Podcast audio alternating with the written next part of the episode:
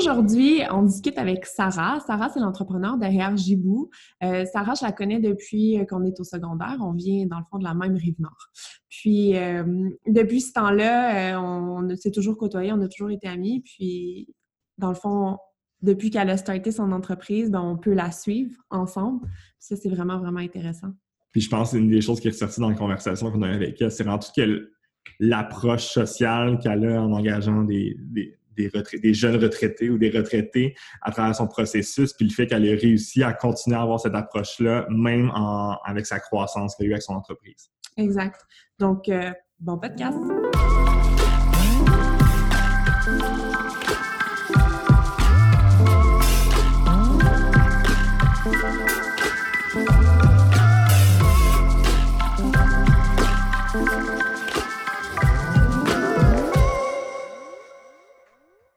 Salut, bienvenue à Demain Dimanche le balado. Ici, c'est Jérémy. Salut, moi, c'est Gel et on est les cofondateurs de Demain Dimanche. Et aujourd'hui, on a le plaisir d'accueillir notre amie Sarah Baudouin, la fondatrice de l'entreprise J. Comment ça va, Sarah? Allô, ça va bien, vous autres? Ça va super bien. Il fait beau. Oui. Euh, mais en fait, pour commencer, euh, comment est-ce que tu définirais ton entreprise Jibou, puis mettons la façon la plus simple ever que tu as expliqué? Euh, ben, dans le fond, Jibou, euh, ce que c'est, c'est une entreprise qui produit des accessoires euh, pour femmes produits au Québec. Par accessoires, j'entends des tucs, des mitaines, des fleurs, des bandeaux entièrement faits ici. Cool. C'était super clair. Bravo. Je pense que c'était vraiment la, la, façon la plus claire que tu as ton, ton elevator pitch n'est pas pire. mais en fait, pour connaître ton entreprise depuis super longtemps, je pense que ça serait intéressant de savoir par où tu es parti, en fait, par où tu as commencé. Parce que là, tu as nommé plein d'accessoires, mais je pense pas qu'au début, c'était tous ces accessoires-là qui ont été créés. Oui. Ben en fait, euh, Joël le sait, là, moi, depuis vraiment longtemps, je tricote. Puis, je tricotais des, euh, des trucs là, depuis secondaire. Puis, euh, c'était vraiment... J'étais quand même très passionnée. J'en faisais pour tout le monde. Puis, tu sais, je pense que les gens au cégep, me connaissaient parce que j'étais la fille qui tricotait. Euh, puis rendu à l'université, ben c'était trop exigeant. Euh, le, programme dans lequel j'étais, j'avais pas le temps de, tricoter. Puis euh, c'est après l'université, quand j'étais à la maîtrise en management, que je me suis remis à, tricoter. Puis je suis rentrée dans une ride d'auto avec un de mes amis, puis il m'a juste dit, tu sais, tu as comme un produit, tu pourrais sûrement le vendre en ligne, puis c'est pas rentré dans l'oreille d'un sourd, là. Ça m'a rentré dans le cerveau. Puis je me suis juste dit, pendant tout l'été qui a suivi, j'ai comme monté un site web. Puis euh, vraiment, euh, j'ai monté un brand, là. Ça se voulait être comme euh, une expérience, en fait. Puis rendu en septembre, j'ai lancé le site web en me disant, bon, ben je vais aller chercher les amis des amis qui me connaissent pas puis qui pouvaient pas vraiment m'en acheter directement. C'était quoi les premiers produits que tu as lancés? Un truc tricoté par mois. OK. Fait que, puis là, tu sais, ça partit, ben, à l'époque, je trouvais que ça avait parti en fou, là, parce que, tu sais, dans le fond, il fallait tout que j'ai tricote. Fait que là, j'étais à la maîtrise, j'ai dû comme arrêter certains cours parce que j'avais juste pas le temps. Puis là, il y avait Noël qui arrivait. Euh, tricoter, c'est quand même, euh, je tricote vite, mais tu sais, faut quand même le faire. Là. Je peux pas juste appeler un fournisseur, hey, j'ai besoin de 200 trucs. Il fallait tout que je les fasse. Euh, fait que ça a commencé comme ça, puis après cet hiver-là, ben, j'ai pu comme un petit peu plus structuré en me disant comme OK, bon ben pour l'hiver prochain, ça serait quoi les prochaines étapes?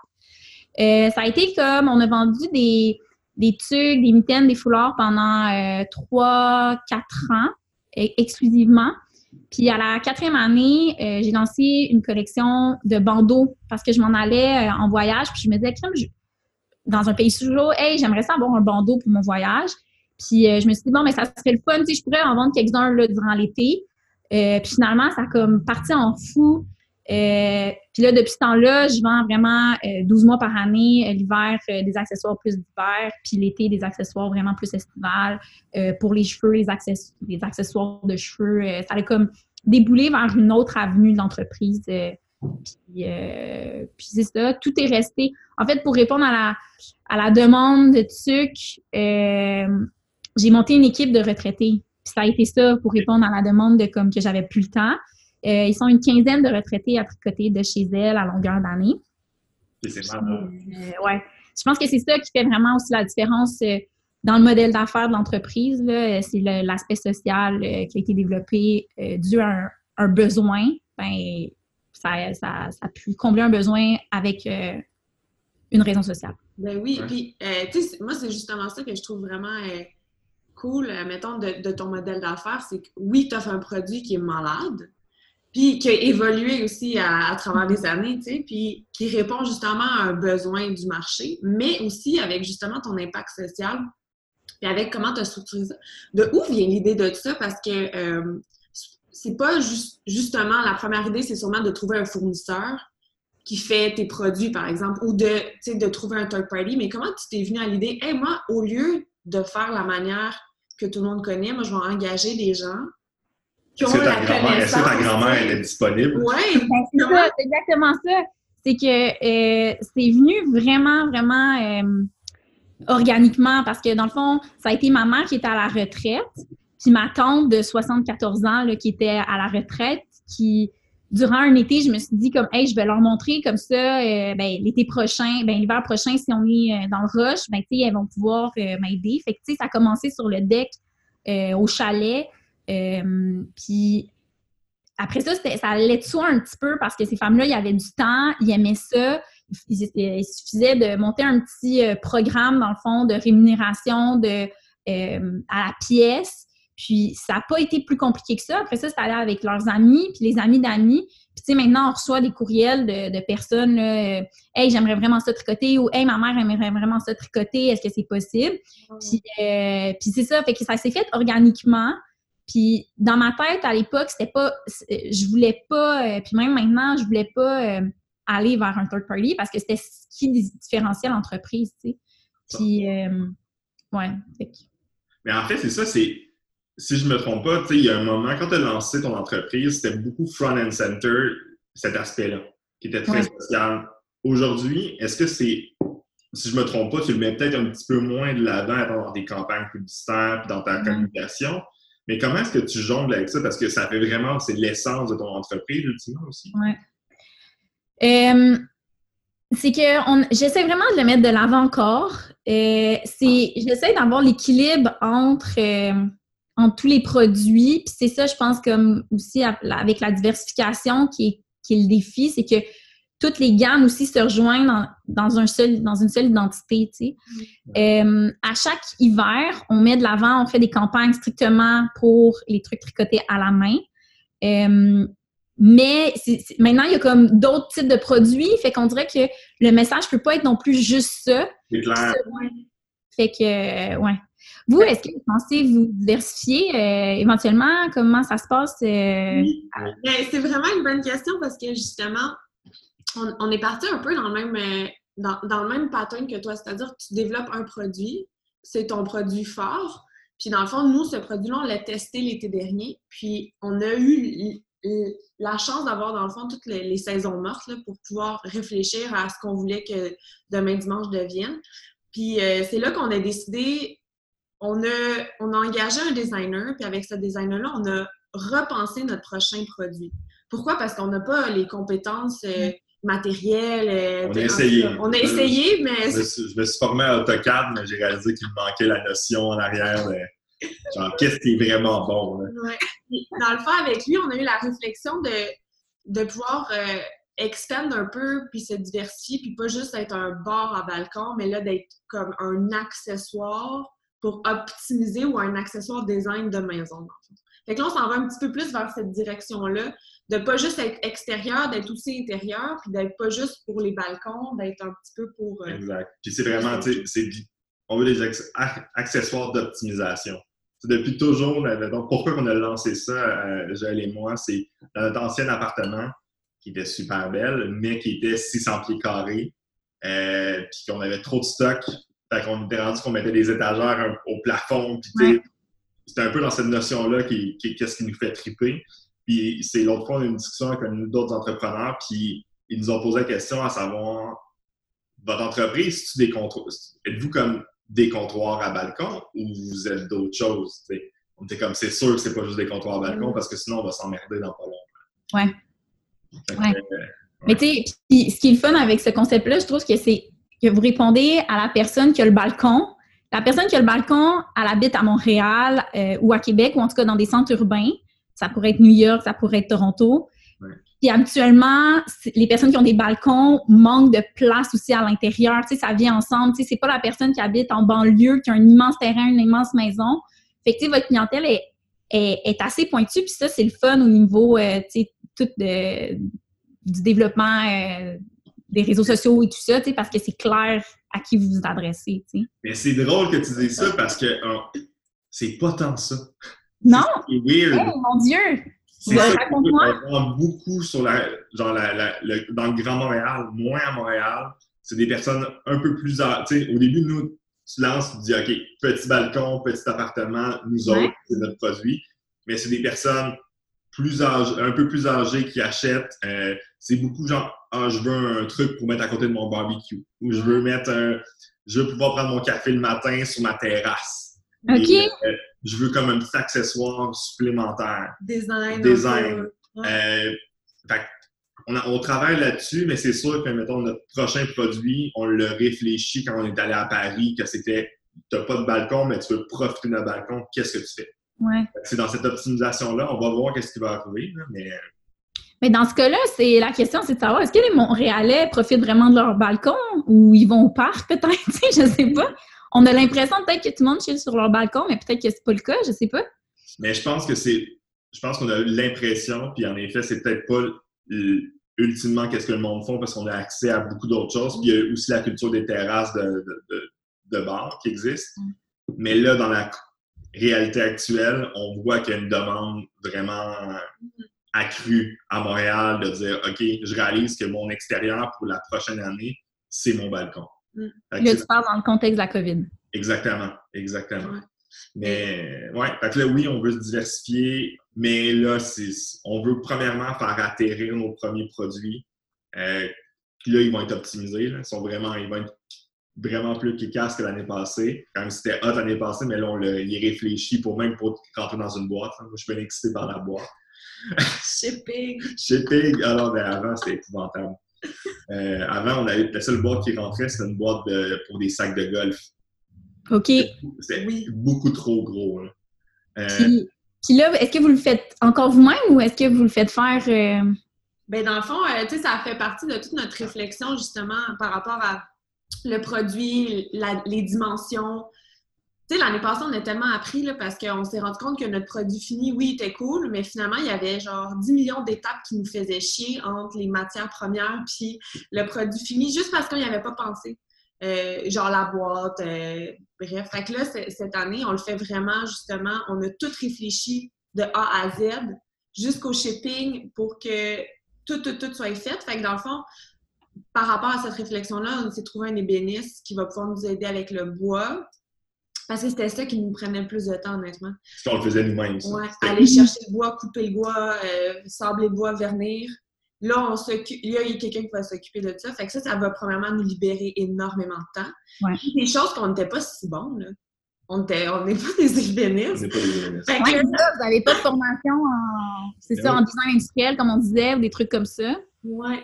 Mais vous êtes débrouillard, tu sais. Oui, l'année passée, on a réussi, on, on en Ouais. a produit 100.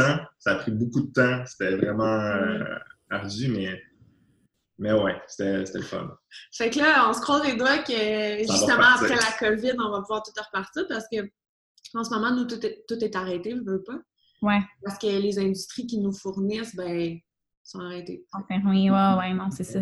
Mais toi, c'est- toi vu que tes, tes, tes employés, ils travaillent de chez eux, c'est comme le parfait mix. C'est comme les gens, il faut juste que tu leur donnes du stock à faire. Ben, en fait, c'est que, tu sais, la collection d'hiver tricotée avec, par les retraités, oui, euh, les femmes tricotent de chez elles. Euh, par contre, à ce temps-ci, euh, c'est vraiment les bandeaux qui sont qui se vendent. Ouais. Oui, normalement, on devrait être en train de produire la collection d'automne, mettons. Par contre, la COVID euh, me met dans une situation tellement d'incertitude par rapport à ce qui va se passer dans les prochains mois que, puis aussi au niveau des, hum, des fournisseurs de laine et tout ça, Oui. que les retraités en ce moment, ils sont comme à l'arrêt aussi euh, pour que je prenne un petit, euh, un petit moment pour dire comme, OK, est-ce que les boutiques vont continuer à, à commander ça? Est-ce que les, tu sais, moi, je faisais beaucoup d'événements, là, ça représentait un tiers de mon chiffre d'affaires de novembre, décembre, les événements. Puis là, les événements, ils sont, ben, tu sais, je pense pas là, en faire. Fait que, fait que, tu sais, c'est plus à, penser tout ça. Par contre, euh, ça nous met dans une situation que les couturiers qui, normalement, produisent les bandeaux à l'atelier peuvent pas. Euh, j'en ai qui en font de la maison, mais c'est sûr que tout est au ralenti parce que moi aussi, je suis dans la même situation que mes, mes fournisseurs de tissus sont fermés, les grossistes. Euh, fait qu'on fait avec ce qu'on a. Oui, genre, j'ai beaucoup de tissus, tu sais, de façon générale, on a un bon, tu sais, comme j'en achète beaucoup, mais après euh, un mois et demi, là, on arrive à, on arrive au bout là. tu sais, comme il y avait des tissus que j'avais seulement euh, pour faire des échantillons, tu sais, des 15 mètres. Tu sais, j'en ai vraiment besoin de beaucoup plus que ça. Et que c'est comme ouais, une nouvelle réalité là, par rapport à ça. Puis, puis c'est fou, tu sais, nous, notre côté, c'est plus en télétravail, c'est que tu as besoin d'un ordinateur, mais toi, tes, tes employés ont besoin de d'une machine à coudre, on a besoin de stock. Tu sais, aussi, tantôt on parlait des plus petits appartements, c'est pas tout le monde que l'espace pour avoir des rouleaux de tissu chez eux. Comment est-ce que tu gères ça de, comme, aller dispatcher à tout le monde leur, inventaire de produits? Oui, bien en fait, en réalité, là, dans le dernier mois, j'ai un couturier qui produisait euh, plus qu'à temps plein. Là, comme il, produisait comme il produit encore leur malade. Euh, parce que, tu sais, dans les premières semaines, moi, justement, j'avais du stock pour certains événements là, qui, avaient, qui lieu euh, techniquement fin mars. J'avais beaucoup d'événements en avril. Fait que là, tu sais, j'étais comme, où est-ce que je vais pouvoir vendre tout ça? J'ai comme du stock et du stock pour ces événements-là. Une fois qu'on est arrivé comme au bout de ce stock-là, bon, ben là, il y a lui qui a pris la, qui a repris le relais. Puis après ça, là, j'aimerais ça que les, les trois autres se remettent en enfer, mais la réalité, c'est que je peux pas les amener. Euh, donc, concrètement, j'ai un coupeur qui travaille de son atelier tout seul, qui a le droit d'opérer. Mm-hmm. Euh, lui, il a coupé du stock, je le rapatrie à mon atelier dans lequel je suis toute seule. Euh, puis après ça, je vais le dispatcher. À chaque deux jours, je vais chez mon couturier en chercher. Mais c'est comme si on revenait à la base, là. Tu sais, c'est comme tout est fait. C'est, j'ai l'impression de revenir au, point, euh, tu sais, A de l'entreprise, là, quasiment de façon artisanale. je me suis remis justement à couper des tissus que j'avais pas assez de quantité pour envoyer au coupeur. Je me suis mis à couper des tiges de métal pour mettre euh, dans les, dans les bandeaux. Euh, fait que c'est comme un peu de tout repenser ça. Mais ça me fait aussi repenser la façon que ça pourrait être fait parce que idéalement, tu sais, le, principe d'avoir quelqu'un qui pourrait se promener de maison en maison, aller porter puis chercher le stock, ça peut être comme intéressant si on a, mettons, une dizaine de, couturières qui, couturiers qui travaillent de chez elles dans le même coin, bien, on, fait comme une tournée, puis moi, ça me permet dans l'atelier d'avoir euh, moins besoin d'un immense espace, tu sais, comme, fait que c'est aussi, ça nous permet de comme réfléchir, puis aussi les gens, je pense, qui aiment ça travailler chez eux, c'est ça. Ça, c'est sûr. avec la COVID, c'est sûr que les gens vont justement se réapproprier le chez-soi comme environnement de travail. Ça, mm-hmm. c'est justement, ça peut te sauver des coûts potentiellement. Ça peut t'en engendrer des nouveaux, puis ça peut t'en sauver d'autres. Puis justement aussi, tu disais quelque chose d'intéressant par rapport à Bon, là, en ce moment, tu es en shortage ou tu as de la difficulté à obtenir toutes les matières premières qu'habituellement tu as besoin. Est-ce que ça, ça te fait penser à dire, OK, je dois réduire potentiellement mon inventaire de produits pour l'année prochaine pour focuser vraiment sur mes produits forts. Mm-hmm. Puis cette année, ça va être moins une année de test euh, que tu essaies des nouvelles choses, mais tu dis, OK, j'ai assez de laine pour faire tant, tant, tant, fait que mm-hmm. je focus sur tel SKU ou moins. J'imagine c'est à ça que tu penses aussi un peu en ce moment? Ah, clairement. Dans le très court terme, je me concentre sur les produits sur lesquels j'ai le plus de marge parce que, tu sais, c'est étant donné que ma matière première, ça va devenir éventuellement le, disons, problème. Là. là, je suis correcte, mais je suis suis pas à un mois près. Je suis comme à quelques jours. Fait que euh, fait que oui, je me concentre sur qu'est-ce qui a le plus de marge. Puis après ça, c'est sûr, pour, pour les prochaines collections, je pense que justement, ça va être d'aller vers qu'est-ce qui est le plus euh, le plus certain, puis les meilleurs vendeurs, puis diminuer le nombre de, de SKU pour que pour que qu'est-ce qu'on fasse, ce soit ça sur lequel on pousse, puis que ce soit ça qui se vende le plus. Puis vous, par rapport à la diversification, vous voyez ça dans une J'imagine pour l'année prochaine, pas pour cette année? Pas pour cette... Mais cette année, en fait, actuellement, on n'a pas de produit. on est sold out. On, est, on a été sold out, puis notre nouvelle prod n'a pas pu partir encore. Euh, donc, notre but, c'est le plus vite possible, quand on va, les industries vont partir, on va avoir une date de tombée de livraison. Fait qu'on va mettre notre stock disponible. En pré-vente. En pré, en pré, en comme, tu vas l'avoir dans cinq semaines, on sait que tu l'as à cette date-là, on va le recevoir. Euh, puis, tu sais, on, à chaque année, l'année passée, mettons, on avait commencé avec un objectif, on a vu qu'il y avait plus de demandes, fait qu'on avait doublé cet objectif-là. Cette année, on s'est dit qu'on fait une commande X, ça, ça va être notre saison euh, de cette année, euh, où on sait qu'on va faire, on va, on va faire assez d'argent pour pouvoir investir en, en recherche et développement pour l'année prochaine. Mais vous, vous, travaillez aussi avec une réalité que vous avez d'autres, un autre travail? Oui. Est-ce que c'est ça? Parce que j'avais posé la question à, Joël aussi. Euh, tu sais, est-ce qu'éventuellement, ou, ou à Jay, je sais plus à qui j'avais posé la question, mais je sais qu'il y a un an, c'était clair que dans votre tête, c'était comme un projet cool d'entreprise, mais que vous aimiez vos travails, euh, vous vouliez continuer avec ça. Est-ce que ça, euh, ça, ça, peut tendre à changer ou est-ce que vous êtes encore dans cette optique-là? Non, ben je pense que ça tend à changer parce qu'on se rend compte que, premièrement, c'est notre terrain de jeu. Là dans le fond, que justement, toutes les choses qu'on a appris ou qu'on met déjà en pratique dans notre travail, bien là, tu peux justement avoir du fun, tester des choses, euh, vraiment. Fait que ça, de ce côté-là, on aime vraiment, vraiment ça. Euh, puis d'un autre côté, on voit aussi que si notre produit, on le fait bien, on le market bien, on met un bon prix qui a de l'allure, je pense que ça peut éventuellement être rentable, puis être viable dans le fond pour qu'un ou deux quitte l'emploi. Mais c'est sûr que ça va être déchirant parce qu'on part des emplois qui sont stables, qui sont full en demande, euh, qui sont vraiment comme dans l'innovation aussi de ce côté-là. Fait que c'est pas comme si on partait d'une job qu'on aimait so-so ou qu'on trouvait poche. Là, on part des jobs euh, qu'on capote. On tripe quand même sur On tripe, fait que je pense que ça va être difficile. Fait que peut-être la réflexion, ça va être genre potentiellement, OK, peut-être qu'on peut engager quelqu'un qui va s'occuper des tâches un petit peu plus opérationnelles, genre euh, shipping, installation, pas installation, mais préparation et tout ça. Comme ça, nous, on peut vraiment focuser sur les parties qui nous font le plus triper de demain dimanche, puis potentiellement, ou peut-être avoir quelque chose de flexible. On parlait de ça justement hier, on était comme, ah, peut-être que ma job accepterait que je, fasse quatre jours semaine, ou tu sais, comme y aller un petit peu plus en flexibilité de ce côté-là. Mm. Ça, ça serait peut-être. Mais pas, c'est pas euh, pour cette année. Je pense qu'on a encore cette vision-là, mais tu sais, pour la première fois depuis qu'on est parti d'entreprise, on est en train de bâtir un, plan d'affaires réel mm-hmm. avec un forecast financier pour voir si ça fait du sens. Euh, mais tu sais, c'est ça. Nous, c'est un peu, c'est juste un peu funky parce que aussi notre produit est quand même un produit un peu à high-end d'un certain prix. Mm. Fait que des fois, on dit, OK, faut pas en vendre tant que ça pour être capable d'en vivre. C'est juste de voir, tu sais, je pense que aussi notre, notre vision, ça beaucoup par l'internationalisation de notre produit, parce qu'à Montréal... T'en achètes un, t'en as un. T'en as un, puis aussi, tu sais, le balcon, il est cool, mais tu l'utilises pour vrai pendant quatre mois par année, tu sais.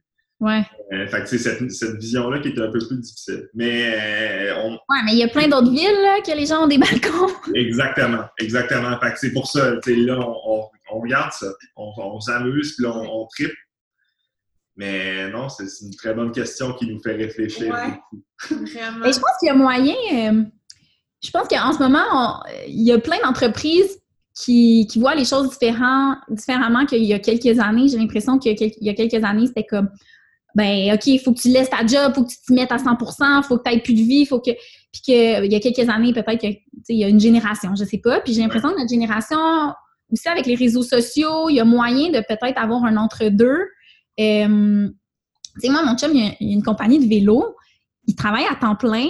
Sa compagnie de vélo est autonome, c'est-à-dire qu'il travaille avec un centre de distribution qui s'occupe de tout le shipping. Mm. Euh, ces vélos sont faits à l'externe. Ils arrivent, OK, bon, ils sont, ils sont euh, vérifiés ici.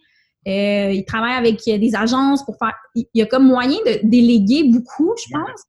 Euh, puis pour lui, ça lui convient parce que justement, son travail, euh, ben, il veut pas tout de suite le délaisser, tu sais. Fait que je pense qu'il y a moyen d'avoir un entre-deux, puis jusqu'à temps que comme il y a quelque chose au fond de toi qui te dit OK, là, c'est maintenant, il faut que je m'y mette, sinon je vais passer à côté de quelque chose de, plus intéressant, tu sais, que mon travail, mais ouais. Mais ouais, mais c'est ça, ça va être. Euh, mais oui, tout à fait. Mais même juste cette année, comme Joël l'a dit, on a tellement. On a investi pour la première fois dans un designer. Ouais. Euh, non, l'année passée, on s'est fait aider par des designers. Là, on a investi, puis c'est un contrat qu'on donne à quelqu'un, puis on a juste là, on voit que ça vient nous couper de 80% de manutention. Ouais. Vraiment nous faciliter la vie. Fait que tout ça, c'est du temps qu'on se redonne, mais là, on le réinvestit dans d'autres choses, comme dans un podcast qui pour le fun, mais c'est ouais. on bien là-dessus. Euh, mais non, je trouve ça c'est une bonne question. Ça, ça me fait un peu rusher des fois. Mais, mais surtout, vous avez tellement au travail, là, fait que je comprends là, que ça doit être déchirant tout ça. Oui, mais tu sais, comme je pense qu'on réfléchit, on réfléchit aux opportunités, mais honnêtement, on n'est pas rendu là. Surtout que justement, avec ce qui se passe en ce moment, oui, les gens sont vraiment de plus en plus intéressés à acheter local. Non, non, non, sauf qu'il ne faut pas oublier que notre produit, comparativement, mettons, à, un produit comme le tien, les gens, ils vont pouvoir acheter tous tes produits. Quand tu crées une cliente ou un client, ben, tu, le crées pour la vie, ton client. Tandis que mm-hmm. nous, malheureusement, ils vont acheter un produit, puis c'est tout. Fait, que, fait aussi, le fait que ça soit des produits un petit peu plus high-end, on ne sait pas dans six mois comment le marché va être. Peut-être que les gens vont être deux fois plus frileux qu'aujourd'hui. Tu sais, il va y avoir tout ça aussi. Fait que reste à voir, honnêtement, mais c'est des réflexions qu'on se fait.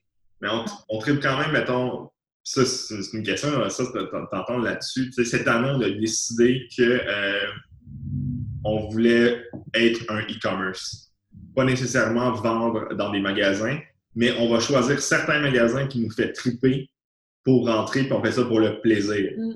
Euh, ça nous a permis de réfléchir à notre marge et à toute cette approche-là. Mais là, toi, ça, là, tu viens de dire que tantôt, c'est les événements, c'est un tiers de ton, de, ton revenu.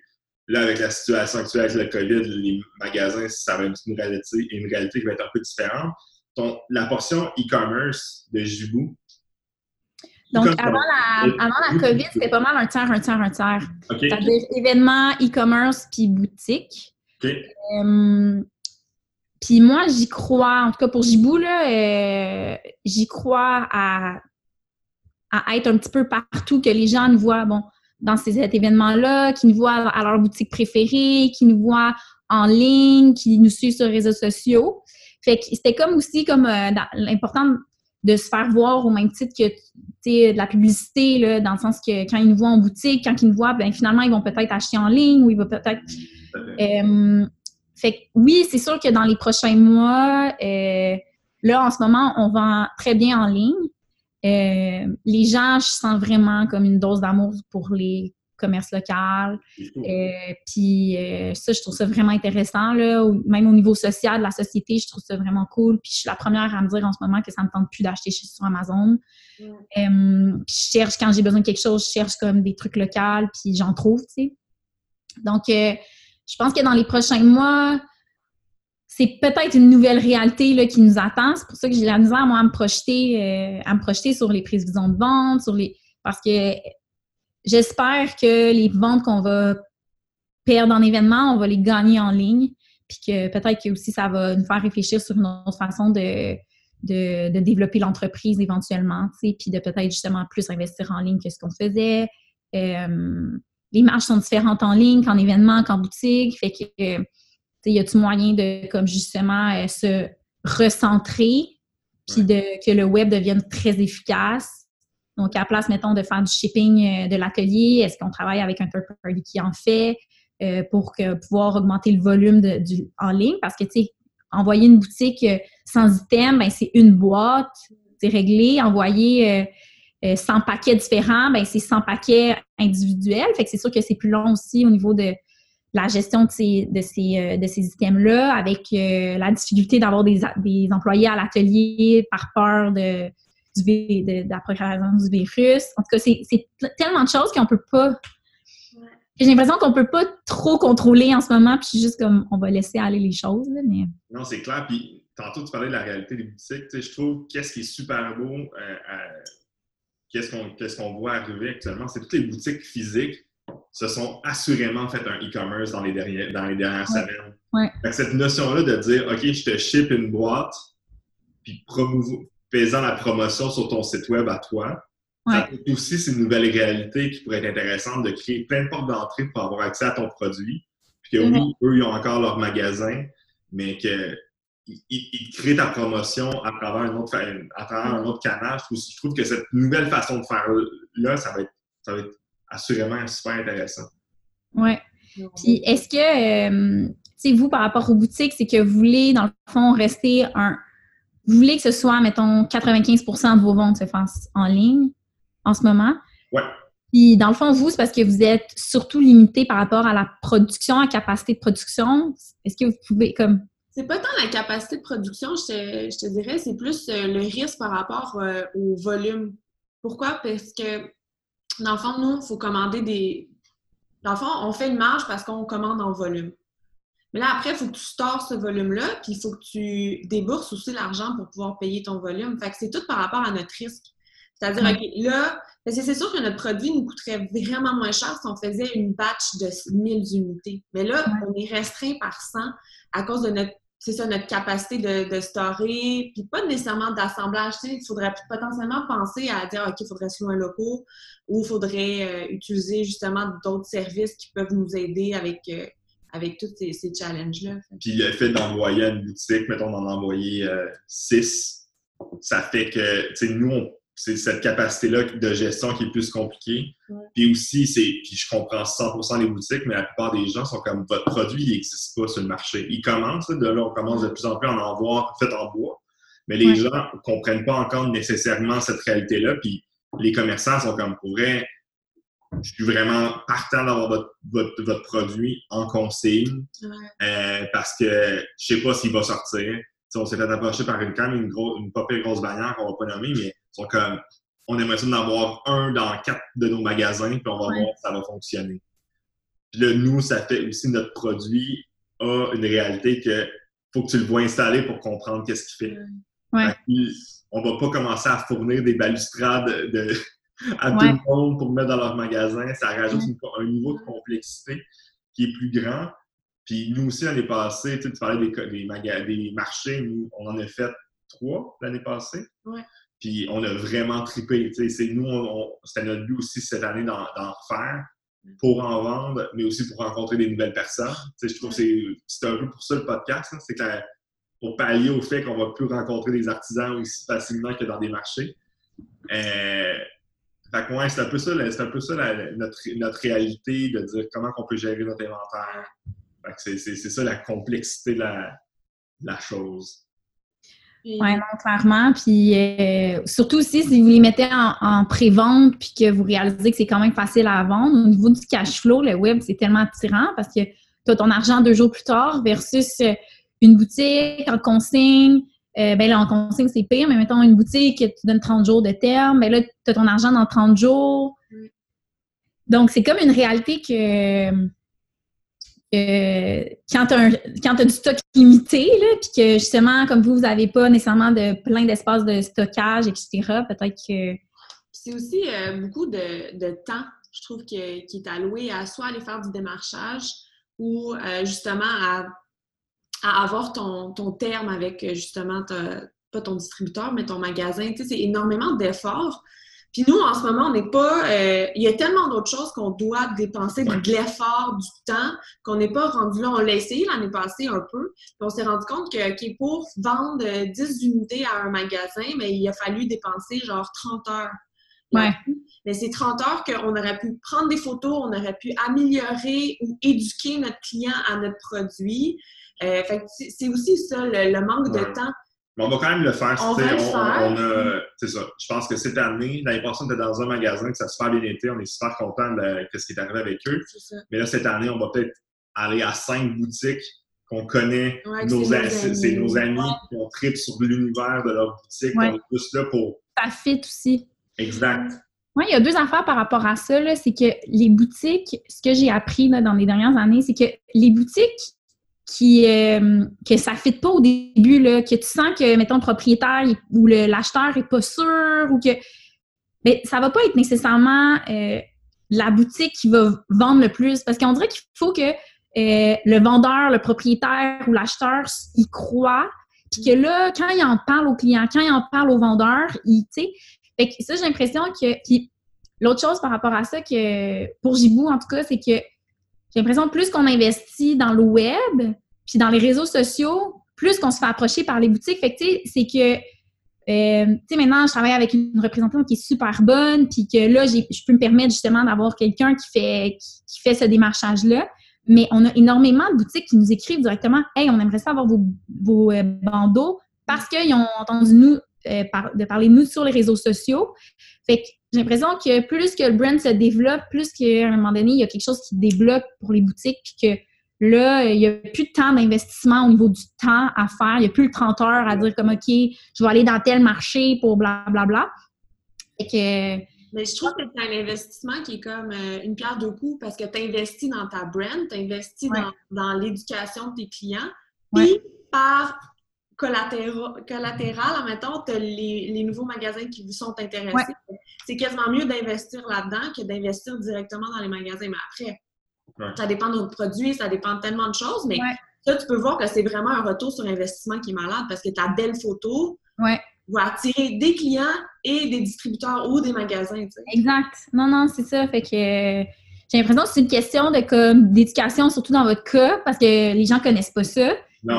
une fois que ça va devenir comme euh, ah oui, une référence de comme ah oui, j'ai un bar à balcon, puis tout le monde sait c'est quoi, ben ça va être il va y avoir comme un déclic qui va se faire à un certain moment là, de après l'éducation de c'est quoi, puis après qu'on l'ait vu beaucoup de fois, puis...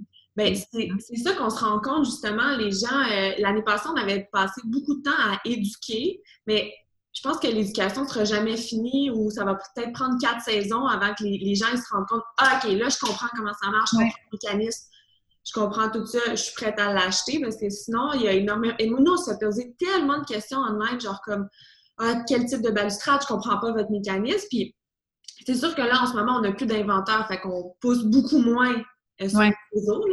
On attend justement d'avoir notre go.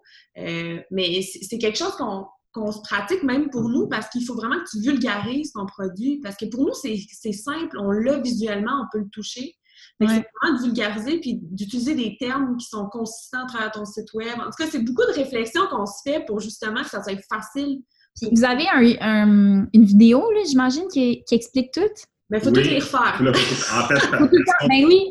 parce qu'on a tous changé nos mécanismes, fait qu'on ouais. a toutes les refaire. Puis là, le défi, c'est qu'on a un prototype qu'on a spray canné. Fait qu'il n'est pas super beau. fait que, tu sais, à chaque fois que tu. tu peux pas le faire. On peut, pas, on peut moins le faire, sinon c'est plus du Photoshop qu'il faut, faut, faire. Mais, mais c'est ça notre défi. Mais, tu sais, je pense que cette année, la fois qui est cool, fun de faire, on est notre premier client qui nous a acheté parce que son voisin l'avait. Ouais. Fait que ça, c'est quand même cool. Ouais. non, mais moi, je suis pas inquiète de votre concept. Je trouve que je trouve qu'il y a un besoin, puis que dès que le client comprend c'est quoi, c'est quoi concrètement, j'ai l'impression que ça va aller rejoindre beaucoup de beaucoup de gens. Puis même là, vous avez tout vendu ce que vous vouliez vendre l'année passée, puis je pense qu'il y a un potentiel bien plus gros que ça, tu sais. Ouais, on, nous, aussi. nous aussi. Nous aussi, on pense. je pense que tout le monde entrepreneur, il faut vraiment qu'il croit en son produit, tu sais. Puis... Ben oui. Puis justement, on croit full là-dedans. Fait que, en tout cas, on, faire. Puis comme on disait tantôt, on pense que Montréal, c'est genre notre terrain de jeu pour l'instant. Puis après, on va tester d'autres grands centres urbains parce que c'est pas juste Montréal. Le besoin n'est pas juste ici, il est partout. Puis Montréal, en plus, on est chanceux parce qu'on a énormément d'espace comparé à d'autres centres urbains. Fait que là, on, va, on explore. Mettons, c'était donné comme target cet été, OK, de peut-être avoir deux autres villes où est-ce qu'on va tester. Ouais. Mais là, tout est chamboulé. Mais on va voir. C'est ça.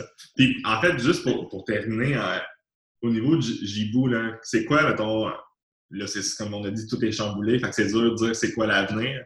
Mais tu sais, si tu avais ton gut feeling, c'est quoi tu dis, c'est quoi, mettons, dans cinq ans, Jibou, tu voudrais l'emmener? dans cinq ans, euh, Jibou, je veux vraiment que ça, ça continue puis que ça reste euh, ça devienne comme une référence en termes d'accessoires, puis que ça continue la lancée qu'il y a depuis cinq ans, dans le fond, euh, par rapport à, à ce que le brand est. Euh, je veux que ça continue à avoir des, des, valeurs socialement responsables. Je veux continuer que ce soit fait ici. Puis je veux vraiment que Jibou devienne, puis continue en tout cas à, être une référence, puis que ce soit très clair quand on parle de cette entreprise-là, qu'est-ce qu'on offre comme produit. Mais puis je pense que tu le fais super bien. Pour vrai, ben, ben, Mais je trouve ça, on- je pense qu'on trouve ça malade qu'on voit tes produits. Tu sais, c'est- on, on voit tes produits, on voit des gens qu'on connaît pas. Je trouve ça malade de voir quelqu'un que tu connais pas porter les produits d'une amie. Ouais. Euh, puis puis il y en a de plus en plus. Puis, Ouais. puis je crois que tu as lancé, t'as- en tout cas, les cinq dernières années, first, félicitations, cinq ans pour l'entreprise, c'est malade. Mais tu as réussi à garder cette essence-là. Fait que je pense qu'il n'y a pas de doute que tu vas être capable de continuer à le faire dans les cinq prochaines années. euh. Vous êtes smart, merci. Anecdote aussi, hier, je portais euh, un de tes, euh, tes bandeaux. Puis il y a même quelqu'un qui m'a dit ça, c'est Gibou, hein? Je ouais. Non, mais tu sais, les gens, ils le reconnaissent, c'est fou! Ouais. Ah, là. Ouais, non. euh, ouais, c'est vrai que c'est cool. Euh. Pensais-tu en sortant, en allant, je te pose une dernière question. 30 secondes. Jeanne, est le closé, c'est malade. Non, mais est-ce que tu pensais en allant, euh, quand tu justement, tu es allé faire ta maîtrise, je pense, en stratégie au HEC, tu pensais-tu un jour faire ça? Te partir en affaires, genre? Euh, non, mais pour vrai, je l'ai tout le temps filé en dedans de moi. Genre, quand j'ai lancé le- les premiers articles, tu sais, je disais au monde, au monde, ah, c'est juste une expérience, on va voir ce que ça va donner. Mais au fond, moi, je faisais tout pour pouvoir en vivre. Mais tu sais, c'était comme un rêve que j'osais pas affirmer, puis me dire. Puis dans les premières années, c'était tout le temps comme, ah, j'espère que je vais pouvoir euh, cet hiver encore, que ça va bien aller, parce que, tu sais, c'était comme tellement, c'était tellement, euh, j'aspirais tellement à pouvoir faire ça de ma vie que on dirait que j'ai tout fait en, pour que ça arrive, tu sais, mais je le disais pas nécessairement. Fait que c'était pas le plan, mais oui, puis non, je, sais pas. Mais je le filais, tu sais, comme c'était dans, c'était dans moi. Ouais, Cool. génial. Puis pour finir, c'est ça, comme euh, je voulais vous dire aussi, euh, je pense, je crois vraiment à ce que, à ce que vous, à ce que vous faites, puis aux produits, puis, euh, puis moi, je pense que vous pourriez vraiment faire ça à temps plein si un jour c'est ça qui ça vous tente de faire. Ouais, non, je pense qu'on le sait. On- Puis très bien en vivre, puis très bien en Oui. vivre. oui, parce qu'on tripe en tout cas en le Ouais. faisant actuellement, puis on va continuer à le faire. Ouais. Mais merci full, Sarah, de, de te prêter au jeu avec nous. Merci à vous. Cool. Fait que, Fait que je vous souhaite euh, une belle fin de confinement, espérons. yes, merci. Bye! Bye. Bye.